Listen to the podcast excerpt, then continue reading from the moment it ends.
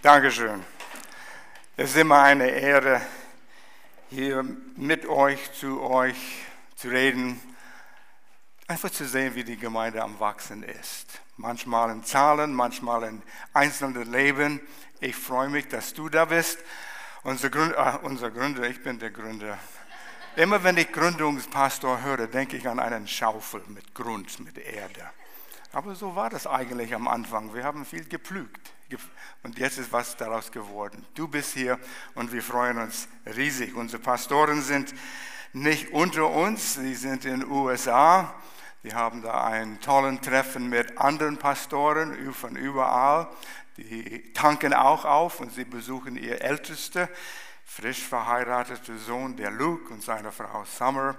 Und äh, so, wir haben das auch erlebt. Unsere Kinder sind zur Schule gegangen in Nordamerika und immer wieder hin und zurück, fliegen, Hochzeiten, aber wir haben eine tolle Familie und wir freuen uns, dass der Herr so geführt hat. Und wie Marlene gesagt hat, wir haben eine neue äh, Themenserie, ähm, die Kraft, sich zu ändern oder das ändert alles. Was ändert alles? Ich weiß, wie, wie du bist, ich rede mit euch, ich kenne viele von euch. Und über den Jahren merken wir, dass jeder von uns hat Herausforderungen. Wir leben in einer natürlichen Welt und wir haben natürliche Herausforderungen, oder? Mit uns selbst. Wir sind immer noch in diesem Fleisch- und Blutkörper und solange wir in diesem Fleisch- und Blutkörper leben, werden wir Herausforderungen haben. Manchmal mit Beziehungen. Warum klappt es nicht in dieser Freundschaft oder in der Ehe oder in der Familie mit äh, Eltern, mit, mit Verwandtschaften? Es sind, scheint immer Herausforderungen zu sein. Oder ich merke, dass ich etwas tue, ich etwas sage und dann hinterher denke ich, warum hast du das so gemacht? Und du fragst dich, ja, wie kann ich mich ändern? Gibt es die Möglichkeit, sich zu ändern? Man ist gebunden an einige Dinge. Gewohnheiten, Angewohnheiten, Süchte und man will, will frei werden. Es ist schön frei zu sein. Wie kann man frei werden? Wo ist diese Kraft? Selbst anzustrengen, okay, es ist gut, wir sollen uns anstrengen, aber nur allein unsere Selbstanstrengungen reichen nicht immer aus. Neujahrsvorsätze. Pastor Will hat davon gesprochen, Anfang des Jahres. Wer hat Neujahrsvorsätze gemacht, mal gemacht? Mal irgendwann in seinem Leben. Uiuiui. Ich habe auch dieses Jahr. Man, irgendwie hat man das Gefühl, man wendet ein neues Blatt. Wer einen Vorsatz gemacht hat, wer hat es vergessen jetzt? Wer macht es nicht mehr? Schon März und wir tun es nicht mehr. Es ist nicht schlecht, solche Entscheidungen zu treffen. Aber wir suchen eine Kraft, die uns hilft, anders zu sein, uns neu zu orientieren. Pastor Will hat in, vor ein paar Wochen äh, im Predigt auch uns gelehrt in der Römerbrief Kapitel 6 und 7 unser Dilemma. Und der Apostel Paulus, der hat zwei Drittel vom Neuen Testament geschrieben. Er hätte weiter sein sollen, oder? Er ist ein Mensch wie du und ich, wiedergeboren, Gott lebt in ihm, der Heilige Geist lebt in ihm und doch hat er diese Kämpfe. Und er hat gesagt, ich tue das, was ich nicht tun will. Warum? Das ist diese alte Natur, die in uns noch ist. Oder die andere Seite, ich tue nicht das, was ich tun soll. Ja, ich soll mehr Geduld mit meiner Familie haben, mit meinen Kindern, mit meinem Ehepartner. Ich bin ein geduldiger Mensch. Frag Roy, ich bin der geduldigste von allen, ja, oder? Nein, nicht immer. Nicht immer. Nee, nicht immer. Man hat immer noch sein Ego, man hat immer noch seinen Stolz und wir kämpfen damit. Vor so anderthalb Wochen habe ich mich selbst ertappt. Ich war, ging einkaufen, war auf dem Parkplatz vor dem Laden, kam zurück, meine Sachen im Kofferraum, rückwärts eingeschaltet, fange an aus dem Parklücke zu fahren. Und gleichzeitig kommt jemand von der anderen Seite äh, rückwärts rausgefahren, mich entgegen. Und ich denke, ja, hat er mich nicht gesehen? Der, und wir haben immer diese Worte, ich soll sie nicht sagen hier in der Predigt, das ist nicht gut, was man denkt. Weißt? Und es war da, ohne zu denken, kam diese Gedanken. Was fehlt ihm? Und dann habe ich mich gefragt, weil ich mich am Anfang war die Vorbereitung dieser Predigt, hm, Al, kannst du dich verändern? Ja, aber warum hat er das getan? Unser Ego, unser Stolz. Wir wollen uns verändern, nicht wahr? So, wir ärgern uns, verärgern uns, Menschen sind dort und wir haben Herausforderungen mit unseren Menschen, aber wir wollen uns verändern. Und so, wo ist diese Kraft? Man weiß, es sollte diese Kraft uns äh, da sein und wir haben es gesehen, das verändert alles. Was verändert alles? Und ein Kleingedruckte finde ich super. Ein leeres Kreuz, ein leeres Grab. Vergiss das nicht. Das ist der Basis, das uns Kraft gibt. Und so zusammengefasst, die Auferstehungskraft Gottes ermöglicht Veränderung. Die Auferstehungskraft Gottes ermöglicht Veränderung. Was heißt das? Die Auferstehungskraft. Man hört dieses Wort. Man liest es in die Bibel, aber man benutzt es nicht äh, immer im, im Alltag. Die Auferstehungskraft und was das bedeutet. Ostern kommt.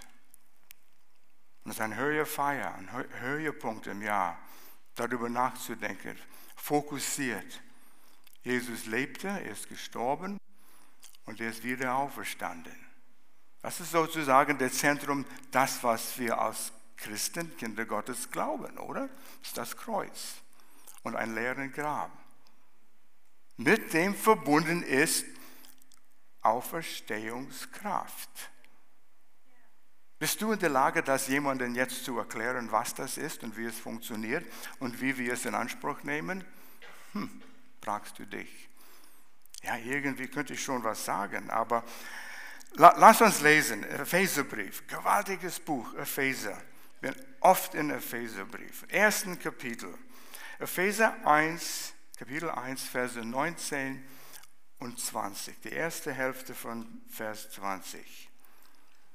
Wir sollen lernen, Gottes Wort aufmerksam und bewusst Wort für Wort zu lesen und in verschiedene Übersetzungen, dass wir wirklich verstehen können, was bedeutet das.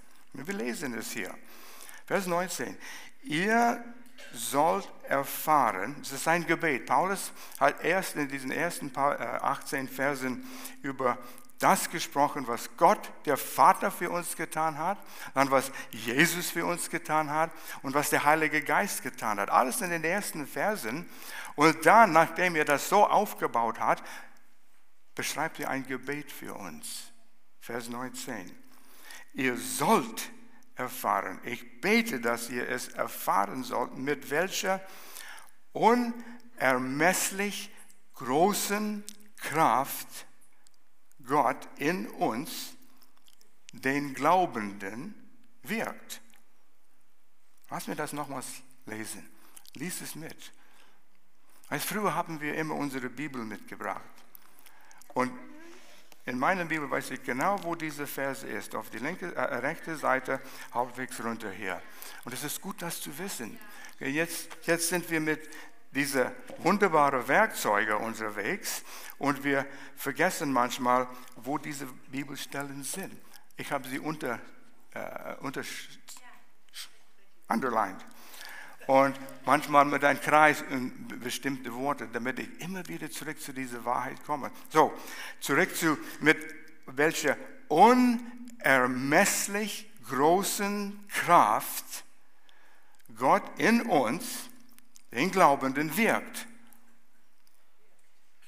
Glaubst du an Jesus Christus? Wenn ja, dann stimmt diesen Vers und sagt etwas über dich. Gott wirkt in dir mit einer Kraft, die man nicht messen kann.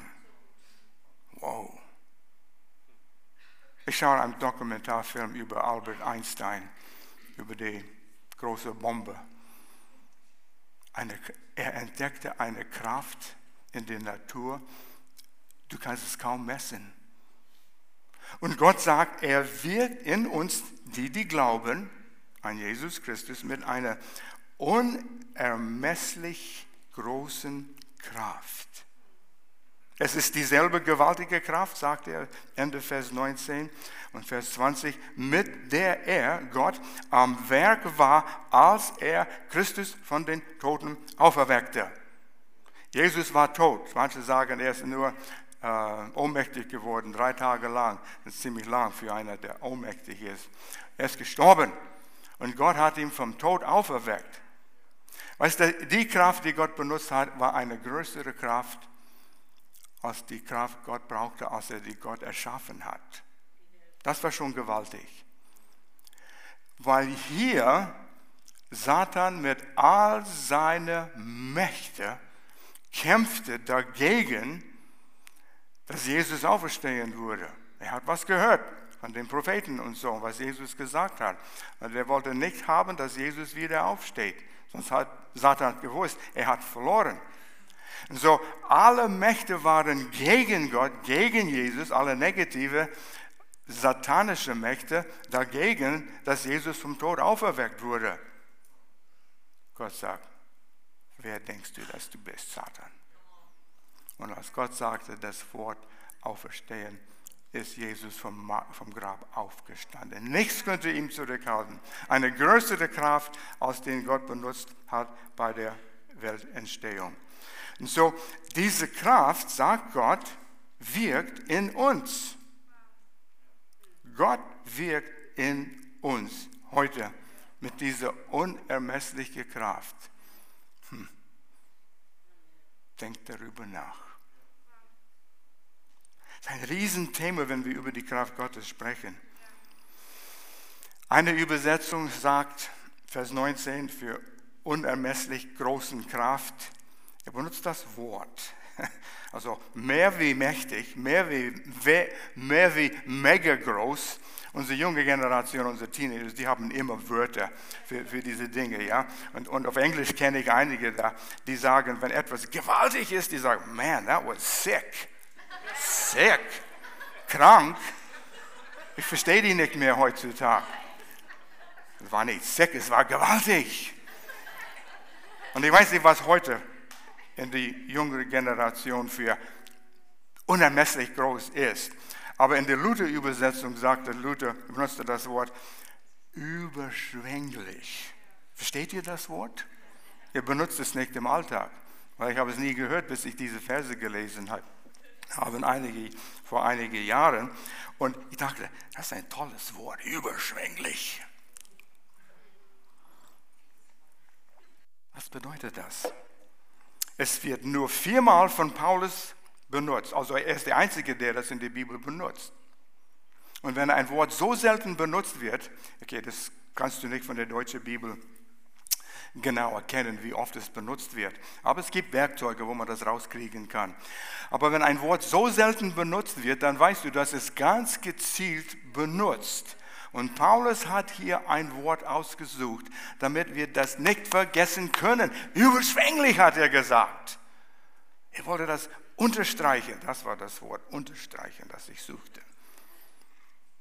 Er wollte unsere Aufmerksamkeit holen, damit wir das Ja nicht vergessen können. Die einzige Einschränkung, was Paulus sagt hier, damit diese Kraft wirksam ist, hat mit dem Glauben zu tun. Dieser Glaube wirkt in, Komma, den Glaubenden, Komma, und dann geht es weiter. Wenn das nicht da wäre in den Glaubenden, dann hätte Paulus gesagt, diese Kraft wirkt in uns. Punkt. Ja, schon einige Maße stimmt es auch so, aber da ist eine Bedingung. Es hat mit Glauben zu tun. Vertrauen an, was Gott gesagt hat. Glaubst du das? Ja, ja, schon.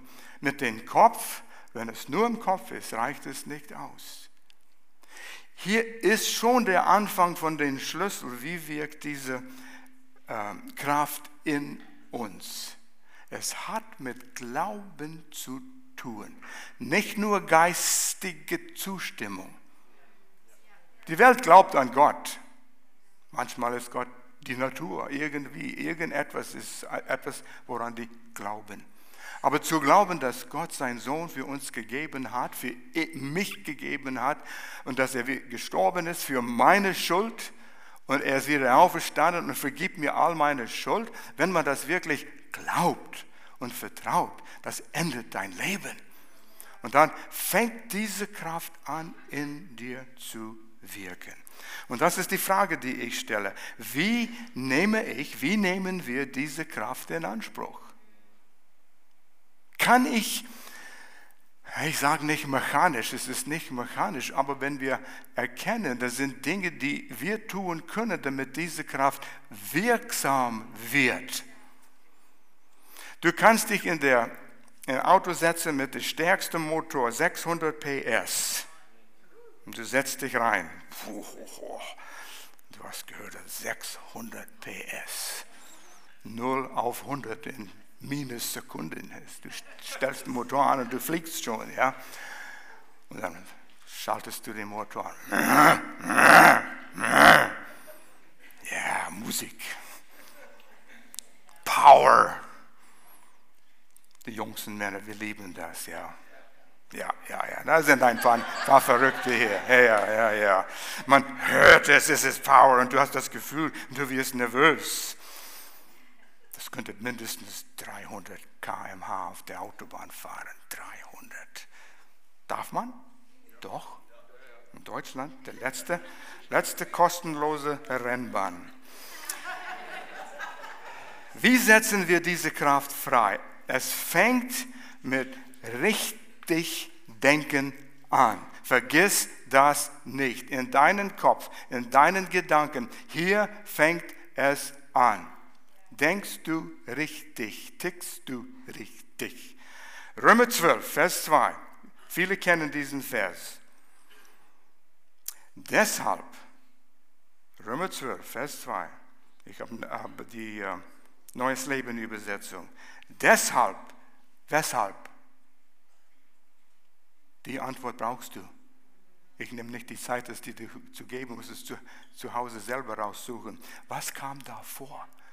Und Paulus sagt, deshalb, deshalb orientiert euch nicht am Verhalten und an den Gewohnheiten dieser Welt. Passt euch nicht an an der, der, der Weltgeist, der herrscht in unserer Generation. Und wir sind beeinflusst von dieser Welt. Die Einstellung, die die Welt hat, es ist nicht biblisch, es ist nicht gottgefällig. Aber orientiert euch nicht am Verhalten, an den Gewohnheiten dieser Welt, sondern 180 Grad, sondern, Welt geht so, sondern, dreh dich um.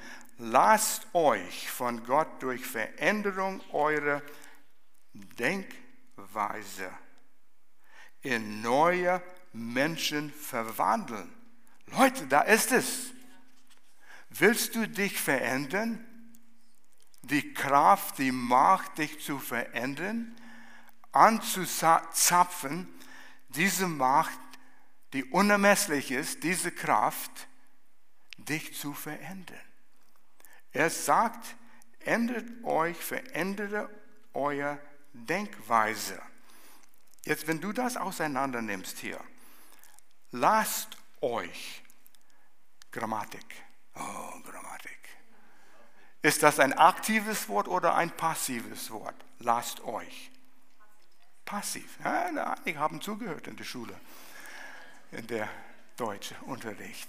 Ist ein passives Wort. Lasst euch verändern. Die Kraft wird wirken und wird dich verändern wollen. Lasst euch. Aber, aber, und das ist die, die Farbe von der Ursprache, die Paulus kannte. Es ist passiv, aber es ist ein Mittelpassiv. Das haben wir nicht im Englischen, das haben wir nicht im Deutschen. Mittelpassiv heißt, du beteiligst dich schon daran.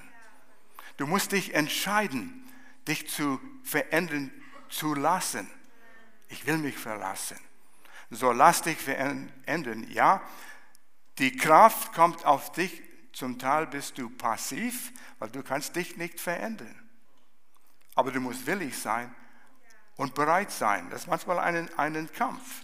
Und so, wenn wir an das Wort verwandeln denken, wieder das Wort, was Paulus ausgesprochen hat hier, war Metamorphose. Kennt ihr dieses Wort? Metamorphose. An was denkst du, wenn du Metamorphose hörst? Schmetterling. Ja, genau, genau. Das ist immer das Wort. Das beste Beispiel. Die Raupe geht in sein Versteck, wickelt sich um, scheint nichts geschieht. Und auf einmal reißt sie das Versteck und ein wunderschöner Schmetterling kommt raus. Wie geschah das? Eine Kraft wirkte in dieser Raupe. Das ist Veränderung. Auf Englisch das Wort ist Transformation. Von einer Einheit oder Wesen in was anderes völlig zu verändern. Das wollen wir, oder? Wir wollen veränderte Menschen sein. Wir wollen in unseren Charakter wachsen. Wir wollen in die wir wollen die alten Angewohnheiten weghaben. Ich will, dass meine Beziehungen besser sind. Ich will, dass meine Ehe noch besser ist. Ich will, dass meine Familie besser ist. Ein besseren Vater für meine Kinder. Und du hast diese Angewohnheiten, wenn ihr zusammenkommt mit Kumpels und so. Zu oft geht es ins Negative und wir reden negativ über andere Menschen. Wir wollen verändert werden, verwandelt werden. So wie die Geschichte geht von ein älteres Ehepaar, die waren vom Land, vom Hinterwälder, die waren selten in der Stadt und die kamen in die Großstadt hinein und die waren in einem Kaufhaus. Sie waren bewundert von all das, was hier glitzt und glanzt und all die Möglichkeiten, Sachen zu kaufen. Sie waren überwältigt. Und der Mann, die war ein bisschen älter, steht vor einer Tür und macht Ding, Tür geht auf und er sieht, wie eine ältere Dame da reingeht. Was ist das? Tür geht zu.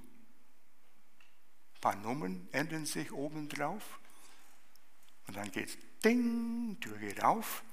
Und raus kam eine hübsche junge Dame. Guckt seine Frau an. Geh du rein. Er wollte eine Veränderung sehen, eine Verwandlung, Transformation. Es fängt mit den Gedanken an, wenn du dich verändern willst, wenn du verändert werden willst mit deinen Gedanken. Was läuft in deinen Kopf? Welche Gedanken? Oft sind es die negativen Gedanken. Mir wird das nicht geschehen. Ah ja, für dich ist das gut, aber ich kann das nie erreichen. So sage ich, mach Gottes Gedanken zu deinem Gedanken. Ha? Du kannst denken, wie Gott denkt? Ja, die Bibel. Hier hast du all Gottes Gedanken, seine Wille, sein Wollen, was dir gehört. Und so je mehr wir Zeit in Gottes Wort verbringen, umso mehr werden wir Gottes Gedanken aneignen. Und dann, wenn eine Situation kommt und der aus seiner Parklücke fährt, wenn du da rausfahren willst und der dumme Esel weiß nicht, was er tut, ich bin hier, Bing, anders denken er. Fang an, anders zu denken. Vielleicht hat der Person einen hektischen Tag, Vormittag gehabt und die Kinder waren unartig und der Mann war unmöglich und, und, und, und. Er segnet diese Person.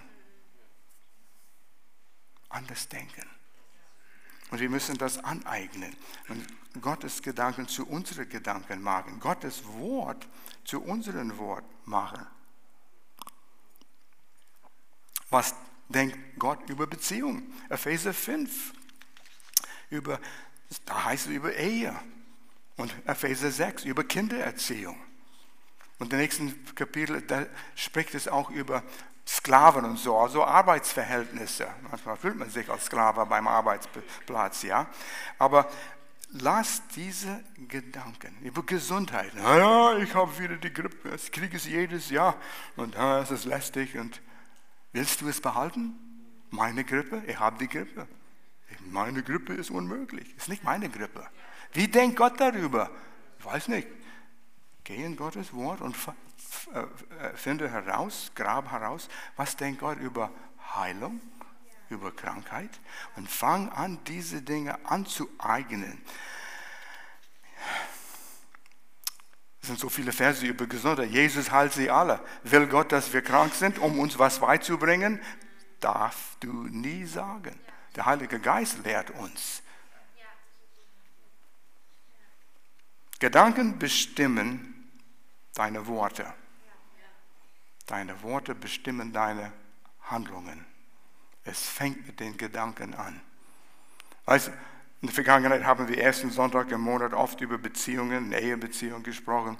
Und das kam mir im Sinn, es ist kein Eheseminar heute, aber sobald du über deinen Partner anfängst, negativ zu denken, ah, da hat er, da hat sie das wieder getan. Wann wird er oder sie das endlich lernen? Er wird es nie lernen. Du fängst an, negativ zu denken, bald sprichst du negativ raus und du bist immer in einer negativen Haltung. Kein Wunder, dass deine Beziehung nicht gut ist. Es fängt mit den Gedanken an. Und da müssen wir beten, dass Herr uns auf den Schulter klopft, wenn wir anfangen, diese negativen Gedanken zu denken.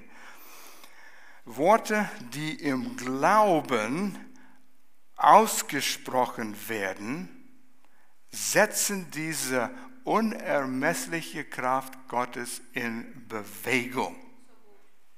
Worte, die im Glauben ausgesprochen sind. 1. Mose 1, erste Seite in der Bibel. Gott schuf die Welt. Wie schaffte er das? Gott sprach. Licht werde. Ich weiß nicht, wie laut es war oder wie es geklungen hat. Aber Gott sprach, Licht sei. Licht wurde. Er sprach. Er benutzte Worte. Glaubenserfüllte Worte haben eine Kraft. Und da, wenn deine Worte gelenkt und gesteuert werden von Gottes Wort, fängst du an, diese Kraft in Anspruch zu nehmen. Die Denkweise wird sich ändern und was du sprichst, wird sich verändern und du wirst merken, wie Gott für dich Dinge tut. Das kommt noch später. Jesaja 55, Vers 11. So ist auch mit meinem Wort, sagt Gott durch Jesaja. So ist es mit meinem Wort. Es ist hier geschrieben, aufgeschrieben, das aus meinem Mund kommt. Es geht raus aus Gottes Mund, voll mit Glauben. Erst Gottes Wort wird nicht ohne Frucht zurückkommen, sondern es tut was ich will und richtet aus, wofür ich es gesandt habe. Gott spricht, es tut das, wofür Gott es ausgesandt hat. Es hat Erfolg. Hm, vielleicht sollte ich anfangen, Gottes Wort auszusprechen. Hm. Weil er sagt hier, es tut das, wofür es ausgesandt worden ist, im Glauben. Ja, aber ich weiß nicht, ob ich das wirklich glauben kann. Gott hat es gesagt, ich habe es gelesen, ja, in verschiedenen Bereichen. Er kümmert sich um uns. Er will nicht, dass wir in Schulden sind. Er versorgt uns. Er will, dass wir geheilt sind. Er heilt sie alle. Jesus trug unsere Krankheiten auf sich. Durch seine Striemen bin ich geheilt. Ich lese es, aber bin mir nicht sicher, ob ich es glauben kann. Ich komme zurück auf das. Markus Kapitel 4. Hier ist der Gleichnis von der Seemann. Er geht und sät Samen. Manches fällt auf dem Gehweg, manches daneben, hartes Boden und manch etwas Samen auf gutem Boden. Vier verschiedene Böden. Und nur auf einen Boden trug es Frucht. Aber es ist interessant, was die Bibel, was Jesus hier lehrt. in Markus 4, Vers 14, der Seemann sät, seine, seine Jünger haben ihm gefragt, Jesus, was bedeutete dieses Gleichnis? Und er sagt, Jungs, ja, ein bisschen schwerhörig, setzt euch hin, ich werde es euch erklären. Er hat von dem Bauer gesprochen, der Samen auf dem Boden, auf dem Feld sät. Und dann lehrt Jesus, der Seemann sät das, was? Wort. Der Seemann sät das Wort. Gott sät das Wort, die Botschaft. Vers 15. Dies aber sind es, die an dem Wege sind, wo das Wort gesät wird und sie gehört haben, du hast es gelesen, du hast es gehört, ja, ich kenne all die Verheißungen in der Bibel, habe sogar einige auswendig gelernt, wo das Wort gesät wird und sie es gehört haben, kommt alsbald, kommt sofort der Satan und nimmt was? Das Wort weg, das in sie gesät war. Satan weiß genau die Macht und die Kraft von Gottes Wort. Und wenn du es durch deinen Gedanken gehen lässt, bis du es glaubst und dann spricht es aus im Glauben. Er weiß, du sprichst etwas mit der Kraft Gottes aus, die Autorität, die Jesus uns gegeben hat. Matthäus 28, Ende des Kapitels. Wir haben Jesu Autorität. Und wenn Gott was gesagt hat, die Autorität nehmen wir auch an, wenn wir unsere Gedanken und unsere Worte im Einklang mit seinem Wort aussprechen. Satan wird kommen und das Wort stehlen. Genau wie er das mit Adam und Eva gemacht hat. Als Eva diese Frucht, Obst in ihrer Hand hat oder es betrachtete, Satan kam, hat Gott gesagt? Hat er wirklich gesagt, ihr werdet sterben? Ja, starben Adam und Eva in dem Augenblick, wo sie das gegessen haben? Nein, siehst du, Gott wollte euch täuschen. Und du fängst an zu denken, wie die Welt denkt. Aber was hat Gott gesagt? Ihr werdet sterben. Geistlich starb der Mensch. Und wir sind alle auf die Welt gekommen mit geistlich gestorbener Geist, von Gott abgetrennt. Deshalb brauchen wir Jesus, neu geboren. Aber Satan wird kommen, das Wort Gottes von dir zu stehlen. Deshalb müssen wir zurück zum Wort Gottes gehen. Und Jesus sagte folgendes, es ist in Vers 13, ich habe es nicht auf dem Leinwand, kannst nochmals lesen zu Hause. Dann sagte er zu seinen Jüngern, nachdem er den Gleichnis zuerst erzählt hat, ihr versteht schon dieses Gleichnis nicht, wie wollt ihr dann all die anderen Gleichnisse begreifen? Dieses Gleichnis ist sozusagen der Urgroßvater von allen Gleichnissen, von der Wahrheit, die Gott verbreiten will. Er fängt mit dieses an, er sät das Wort und das Wort bringt Frucht. Pass auf, Satan wird kommen, das Wort zu stehlen. Unterstreiche das, betone es immer wieder. Sei aufmerksam. Satan kommt, um das Wort zu stehlen. Dass du keine Frucht hast in deinem Leben. Du wirst dich nie verändern. Und du fängst an, dir selbst das zu sagen. Ah, ich werde mich nie verändern. Richtig, du wirst dich nie verändern. Aber wenn Gottes Wort in deinem Gedanken ständig ist, weiß Gott es so gut, er gibt es uns alle. Wenn wir glauben, wir müssen im Herzen glauben im Herzen glauben. Auf Deutsch ist das Wort Glauben anders auf Englisch, wenigstens für mich. Faith ist es auf Englisch und das natürlich, ich bin damit groß geworden. Faith ist dann anders. Und manchmal, wenn wir das Wort Glauben aus oder benutzen, meinen wir, was ist, was ist dein Glauben? Mein Glauben ist, äh, ich bin ein Christ, ich bin katholisch, ich bin Muslim, das ist mein Glauben. Das meine ich nicht. Glauben ist völlige Vertrauen.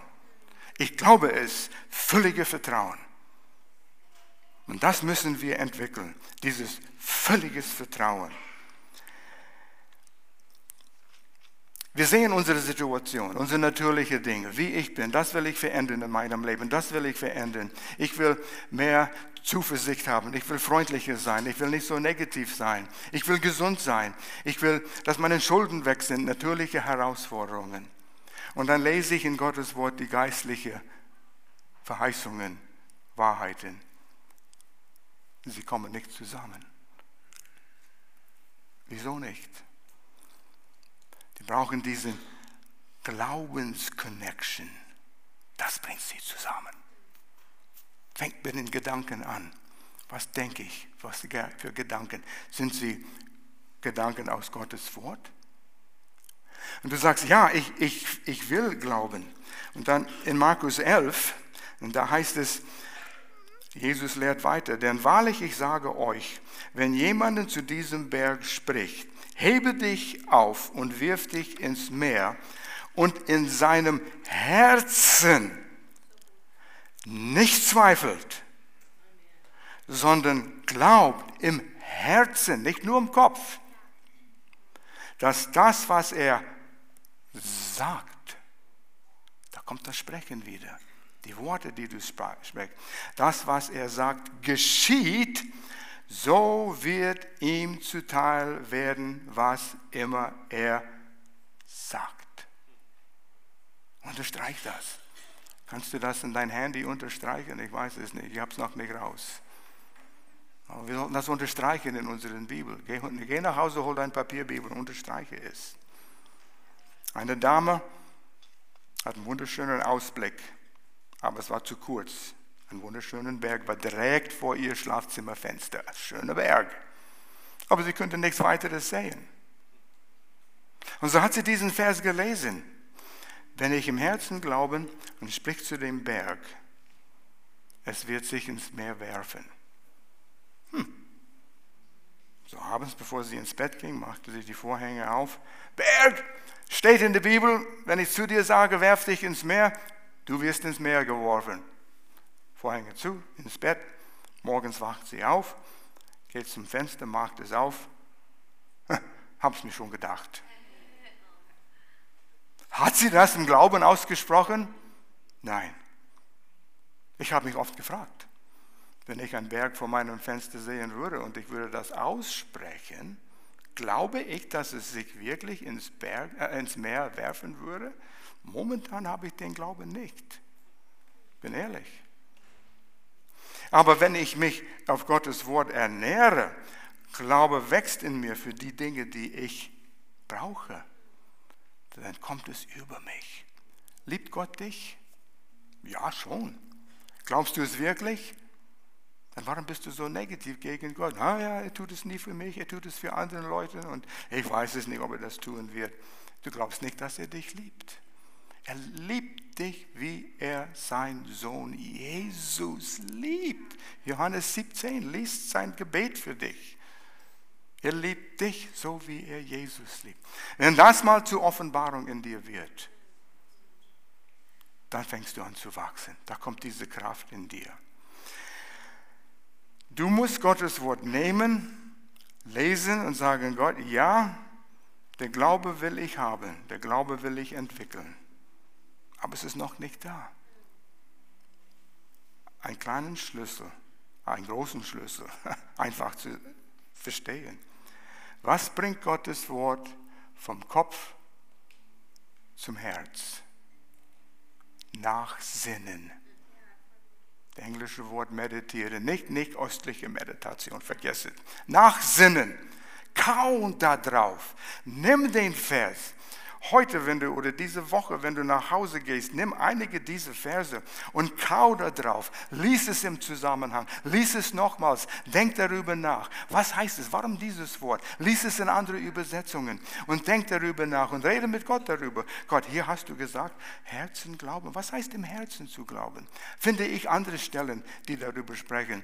Und auf einmal leuchtet es dir im Herzen und jetzt verstehe ich es, jetzt glaube ich es, jetzt kann ich zu den Bergen in meinem Leben sprechen und es wird, bin davon überzeugt. Und auch wenn du mal auf die Nase fällst, ändert nichts, was Gott gesagt hat. Gott, du hast es gesagt. Geh zurück und sättige dich mit Gottes Wort. Und dann fängst du an, im Glauben zu leben. Weißt, Gloria und ich, wir, wir sind herausgefordert in den letzten paar Jahren auch. Wir sind umgezogen, Haus verkauft. Wir wohnen jetzt monatelang in einer äh, Ferienwohnung. Es war nicht einfach. Wir waren in den USA und über die letzten anderthalb Jahre. Groy hat fünf Operationen gehabt in ihrem Körper und es war nicht, hat nicht immer Spaß gemacht. Wie sind wir da durchgekommen? Als wir zurück, wir, wir, gingen nach USA zu Luke's Wedding, Wedding Hochzeit, wir durften das an, mitnehmen, aber als wir in USA waren, musste Gloria nochmals im Krankenhaus wegen einer Infektion und das war, hat keinen Spaß gemacht. Gott, warum, wieso? Wir versuchten wirklich auf Gottes Wort zu stehen. Sie kam, wir kamen nach Hause und merkte im Flugzeug, Gloria war irritiert. Irgendwas stimmte nicht. Und als wir heimkamen, merkten wir, sie kann nicht gut schlafen. Sie schläft nicht ein. Was ist los? Und da habe ich angefangen zu überlegen. Ich habe mir schlau gemacht. Sagt Gott, was hast du über Schlaf gesagt? Habe ich Schlafverse aufgeschrieben. Aufgeschrieben, Copy-Paste. Zwei Seiten von Dingen, die Gott sagt über Schlaf. English. When you lie down, you will not be afraid. When you lie down, your sleep will be sweet. Wenn du dich hinlegst, wirst du keine Angst haben. Wenn du dich hinlegst, wird dein Schlaf süß sein. Gott, wir nehmen das in Anspruch. Und ich, wir haben diese Verse immer wieder angeschaut. Gott, du hast gesagt. Gott, du hast gesagt. Wie war es heute Nacht? Ja, nicht so gut. Ich, wir lesen es weiter. Wir stehen auf die Verheißungen. Wir sprechen aus die Verheißungen. Schritt für Schritt, Woche für Woche ist besser geworden. Sie würde mitten in der Nacht drei Uhr morgens aufstehen und drei, drei Stunden wach sein. Ja, ich versuchte mich umzudrehen und wieder einzuschlafen. Ging nicht. Gottes Wort stimmt. Was hat Gott über deine Herausforderung gesagt? Und fang an, das auszusprechen, auszusprechen und darüber nachzusinnen. Und das geht in deinem Herzen. Und du wirst erkennen diese Kraft, die in dir wirkt, die Auferstehungskraft, wirkt. Du spürst es nicht. Wir haben nie das Kribbeln gefühlt. Oh, Gottes Kraft wirkt in mir. Nein. Aber wir merkten im Herzen, Gott, du hast gesagt, eine Ruhe kam, kam über uns. Die Kraft Gottes wurde freigesetzt. Wie ich erwähnt habe, wir sind am umziehen zusammen mit unseren Kindern Will und Melanie, renovieren ein Haus in Wolbach hier und das hat mit viel Zeit und Finanzen zu tun. Und wenn du renovierst, es geht nie so glatt, wie, wie du es wolltest. Und es geht nie so schnell, wie du es wolltest. Und dann regnet es und die können nicht draußen arbeiten, Matsch darüber, Haufen von Dreck überall und Kies und, und, und, und. Und so müssen wir diese Glaubensverknüpfung wieder schaffen. Wenn du fünf Monate in einer Ferienwohnung bist und all deine Möbel, all dein Hab und Gut ist irgendwo gelagert in, in Grenzach und du hast Koffer im Raum, im Schlafzimmer, du hast Möbelkartons, du hast Werkzeugkisten, ein, ein, Liter Öl für dein Auto und so weiter in dem Schlafzimmer, du fühlst dich nicht wie zu Hause. Wann wird es endlich so weit sein? Es kommt bald, es kommt bald, es kommt bald. 25. März kommt unser Möbel zurück. Und dann ging ich, und diese Verse habe ich in den letzten paar Jahren, bin ich immer wieder zurückgegangen. Ich habe es anderen gesagt. 1. Petrus 5, 6 und 7. Ich lese es in der Elbefelder Übersetzung. Demutigt euch nun unter der mächtigen Hand Gottes. Oh, demutige. Demutige. Es geht man, greift mein Stolz an, mein Ego demütige dich. Unter die Mächtigkeit Gottes, damit er euch erhört zur rechten Zeit. In dem, in dem, und hier diesen Komma, in dem ist nur in der Elbefelde auf die deutsche Übersetzungen. Aber so stimmt es in den Urtext. Demütige dich, indem ihr all eure Sorgen auf ihn werft. Was kümmert dich? Herr, wie wird es sein? Wann wird es endlich geschehen? Denn er ist besorgt für dich. Er liebt dich. Und Gott liebt mich. Er sagt es in der Bibel, er sagt es im Alten Testament, er sagt es im Neuen Testament. Er zeigte es, wo er seinen Sohn gesandt hat. Diese Verheißung, diesen Blutbund wurde teuer erkauft mit dem Blut Jesu Christi am Kreuz, versiegelt mit seinem Blut. Gott kann nicht anders, als sich um dich auf dich aufpassen. Und das Wort Sorgen ist, du bist ständig in der Vordergrund von Gottes Gedächtnis. Ständig. Und er überlegt, was kann er für dich tun, was du brauchst? Was kann er für dich tun, damit du Freude hast? Und wir könnten Geschichten erzählen. Vorgestern geschah auch etwas für die, die Granitplatte in die Küche. Die sind nicht billig. Aber Gloria wünschte sich einmal im Leben eine schöne Küche in Granitplatte zu haben. Wir suchten eins aus und die sind verschiedene Kategorien in den Preisklasse. Die fängt mit zwei an, die billigste, und auf drei geht es und kostet mehr. Vier und fünf. Oh, die bei fünf, die sind schön. Zu teuer. Wir brauchen das nicht. Und so durch die Gespräche, die wir führten und wie Gott uns zu Menschen geführt hat haben wir Menschen gefunden, die Gott in unserem Leben gesandt hat. Wir glauben, wir leben unter ein offenes Fenster im Himmel und Gott will die, die Segen ausschütten. Wir nicht, wir sind Geber. Und Gott sagt, wenn du ein Geber bist, Gott öffnet die Himmelsfenster auf und segnet dich, schüttet es ab auf dich. Malachi, letzte Kapitel in Malachi. Lies es und glaub es und handle danach. Sei ein Geber. Naja, ist ein anderes Thema. Aber durch die Gespräche haben wir Kategorie 5 für Kategorie 2 gekauft, kaufen können. Und es ist ein wunderschönes Stück Granit. Günstig. Und es ist schon alles bezahlt.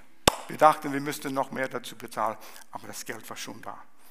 Gott ist gut. Sind die Kleinigkeiten. Da kann Gott nicht beten für ein schönes Stück Granit. Und warum nicht? Liebt Gott dich? Liebst du deine Kinder? Naja, ist ein großes Thema hier. Aber Gott sagt, ich will euch segnen. Ich, ich gebe meine Kraft, die Auferstehungskraft Jesus, wirkt in dir. Fang an, denke so, wie Gott denkt. Also, wenn du ein Kind Gottes bist und hast dein Vertrauen auf Jesus gesetzt, fang an einzelne Verse